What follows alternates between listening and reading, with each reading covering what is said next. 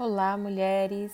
Aqui quem fala é Jana Castro e nesse mês nós estamos estudando o tema Trazendo à Memória aquilo que nos dá esperança.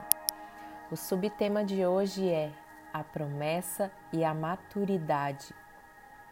Aos dois anos, a criança passa por uma fase bem interessante.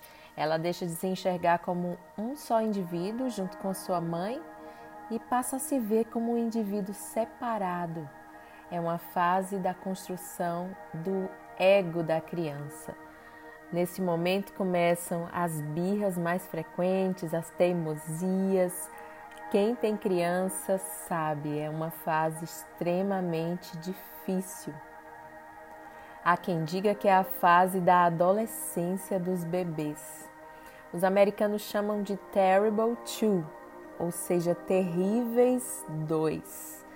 Também é a fase dos nãos, quando elas começam a nos testar com seus nãos, justamente para saber qual vai ser a nossa reação diante daquela fase, daquela birra delas. Como ela descobre que é um ser independente da mãe, ela se acha no direito de contrariar os pais. É a fase de querer tudo para si. Nessa fase, ela também já deixou de tomar o leite materno, pois recebe os nutrientes que ela precisa dos alimentos sólidos. Eu queria ler um texto com vocês, está em Hebreus 5, do 12 ao 14, que diz assim: vocês já deveriam ser mestres, mas percebo que ainda precisam de alguém que se sente com vocês e ensine de novo os princípios elementares acerca de Deus. Desde o início, estão bebendo leite materno quando deveriam estar há muito tempo ingerindo alimento sólido. O leite é para principiantes, inexperientes nos caminhos de Deus o alimento sólido é para quem tem maturidade e alguma prática em discernir o certo e o errado. Uau, que texto maravilhoso! Quando o texto fala que quem se alimenta de leite ainda é criança, não está falando sobre o leite em si, mas está falando na forma de receber o alimento. Se você parar para pensar, o bebê para se alimentar de leite, ele não faz nada além de mexer a sua boca, fazendo a sucção no peito, enquanto a mãe faz tudo por ele. Ela que provê o seu próprio alimento para ter os nutrientes necessários, ela prepara o alimento, ela se alimenta e leva o bebê para esse lugar onde ele somente suga. É certo que ali muitos músculos estão em movimento, mas o bebê não faz nada. Ele abre a boca simplesmente e suga. Ele depende totalmente da sua mãe. E o que, que eu quero dizer com isso? Quando fala que o alimento sólido é para os adultos, está falando que o adulto não fica aguardando o alimento da, da boca da sua mãe, mas ele vai atrás de prover para si ele se esforça, ele vai atrás do alimento, ele prepara, ele mastiga e aí sim, ele recebeu aquele alimento, mas com o esforço que ele teve que ter para poder ter aquele alimento. Então, muitas pessoas estão acostumadas a ser como o bebê, querem apenas sugar o que os outros já prepararam não se esforçam para buscarem o alimento sólido. Muitas vezes vão ao culto de domingo em domingo ou selecionam o melhor culto na internet e ali se alimentam, mas passam a semana sem abrir a palavra de Deus. Ei, Deus não quer que você dependa da sua mãe como um bebê para aquilo que ele já tem para a sua vida. Ele tem um alimento sólido que você precisa acessar. Você precisa ir na fonte e buscar. A sua palavra é alimento sólido e está disponível todos os dias. Quanto você tem desfrutado da palavra de Deus? É interessante que a Bíblia sempre fala que devemos ser como crianças, quando fala sobre a pureza, sobre desejar o puro leite espiritual, mas aqui a Bíblia nos exorta a deixarmos algumas atitudes de criança, se quisermos crescer no conhecimento das coisas espirituais precisamos deixar de ser como crianças, no sentido de passarmos a nos alimentar de coisas espirituais mais profundas. Imagine se até hoje você vivesse somente tomando leite. Com certeza você seria um adulto fraco, desnutrido, provavelmente doente se você vivesse querendo tudo para si próprio como a criança. Seria uma pessoa totalmente egoísta. Ou se você vivesse contrariando seus pais, sempre agindo com rebeldia, você seria uma pessoa rebelde. Assim, nós precisamos deixar as coisas de criança e assumirmos a maturidade que Deus deseja para que ela possa confiar, para que ela possa dar os seus primeiros passos. A criança precisa dessa maturidade. E Deus também, ele precisa confiar em nós porque ele tem grandes obras para nós. Mas nós precisamos amadurecer, não é mesmo? Para receber tudo aquilo que Deus tem. Será que você está preparada?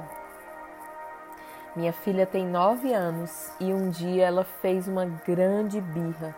Eu falei para ela que quanto mais ela gritasse, mais eu iria tirar algo dela que ela gostava, até ela aprender a reagir da forma correta. E ali ela ficou esperneando, se debatendo em cima da cama, e Deus falou ao meu coração: Tá vendo, filha? Quantas vezes você reage dessa forma? Você desobedece, eu tiro algo de você e você começa a agir como uma criança birrenta porque eu retirei algo das suas mãos. Eu estou te ensinando a reagir da maneira correta. As coisas que eu te dou não podem tomar o meu espaço no seu coração. Aquele ensino foi muito forte para a minha vida. Deus está nos amadurecendo e os seus propósitos não vão parar até que sejamos maduros na fé. Algumas vezes Deus demora a responder nossas orações para produzir mais maturidade e produtividade na nossa vida.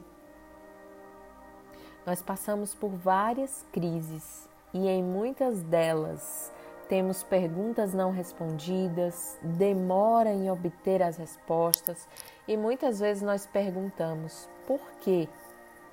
São pressões financeiras, dificuldade de relacionamento, luto, dificuldades emocionais, doenças, enfermidades. Muitas vezes os seus dons estão inativos. São desejos não realizados, a busca por ter um filho que não chega. Essas e outras questões nos trazem dor, e nos trazem angústia. Tenho aprendido com Deus que o desejo dele não é nos deixar confortáveis, mas nos fazer frutíferos. Existe um lema nos esportes que diz: sem dor, sem vitória. No pain, no gain. Podemos ver ao longo da Bíblia que em tempos de conforto e bênçãos, o povo sempre se tornava idólatra e era necessário um tempo de angústia para que eles se voltassem para o Senhor. Acontece o mesmo com você? Quando estamos passando por períodos fáceis, nossa busca por Deus se torna relaxada, mesmo sem desejarmos que isso aconteça. As provas sempre nos levam aos pés de Jesus, porque nesses momentos nós conseguimos nos deparar com a nossa fraqueza e a nossa autossuficiência e passamos a ser dependentes de Deus, pois sem Ele não somos nada. Quem sabe Deus não tem preparado essa crise para que você tenha um tempo maior com Ele. No final dela, você se tornará mais madura e mais parecida com o Senhor. Você tem pedido a Deus para que você abençoe muitas pessoas? Você quer ser influência na vida delas? Então, com certeza você vai passar por dores e angústias para ser aprovada e será provada para que isso aconteça. Lembre-se que nesses momentos Deus está perto de você, te dando uma porção exata de graça para cada dia. Você não entende o que está passando? Apenas confie nele, ele está te amadurecendo e crescer dói. A minha filha de vez em quando vem para reclamar de uma dor que ela sente na perna, é a dor do crescimento. As dores de crescimento são dores que normalmente se manifestam nas pernas, nas coxas, panturrilhas, e geralmente isso acontece à noite. E há várias teorias para isso, né? Tem umas que dizem que é porque os ossos estão crescendo mais do que os músculos e tendões e estão sobrecarregando, mas não tem confirmação científica.